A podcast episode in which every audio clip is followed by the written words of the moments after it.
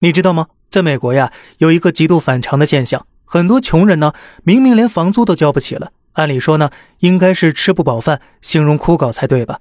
但是在美国呀，越是穷人，反而越是个个膘肥体壮的。很多人会觉得这是美国食品工业发达的原因，生产大量廉价食品，说明啊，美国造福无数穷人。但这事儿和良心呢，扯不上一毛钱关系。那么真相是什么呢？其实啊，这些美国穷人。早已沦为资本豢养的牛羊，穷人吃的每口粮食都在资本精心的计算和操控之下，源源不断的为资本创造收益。数十年来，美国的肥胖率为何飙升到百分之四十二呢？成为世界上最胖的国家之一。又为什么与此同时，美国人的平均身高却降低了一点一厘米呢？资本又是如何操控美国人的饮食结构？这呀，还要从一座美国资本花了五十年为穷人步步设计的牢笼说起。在半个多世纪前的一九六九年，尼克松于内忧外患中接任美国总统。上任之后，干了很多大事其中最重要的一件就是，正式把粮食确定为了一种外交武器。他希望让美国粮食销往全世界。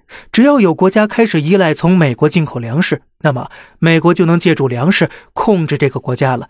而想让其他国家放弃自产自足，都来选择从美国进口，那就必须让美国的粮食啊足够便宜。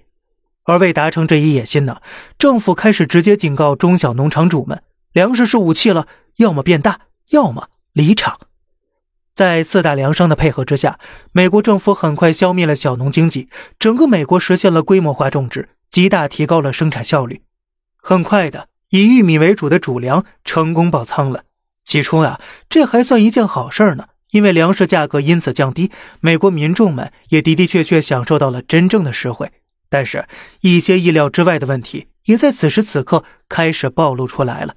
玉米实在太多了。根本吃不完，存在那儿呢，只能白白烂掉。那么，如何处理这些爆仓的玉米呢？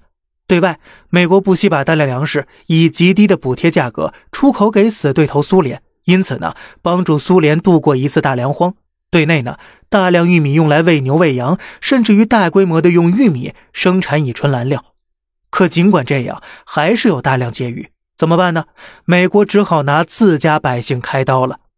那个时间呢，正值日本发明了玉米糖浆技术，用玉米制造出的糖浆价格能比蔗糖低三分之一。于是呢，美国资本就开始想方设法的让美国百姓多吃玉米糖浆。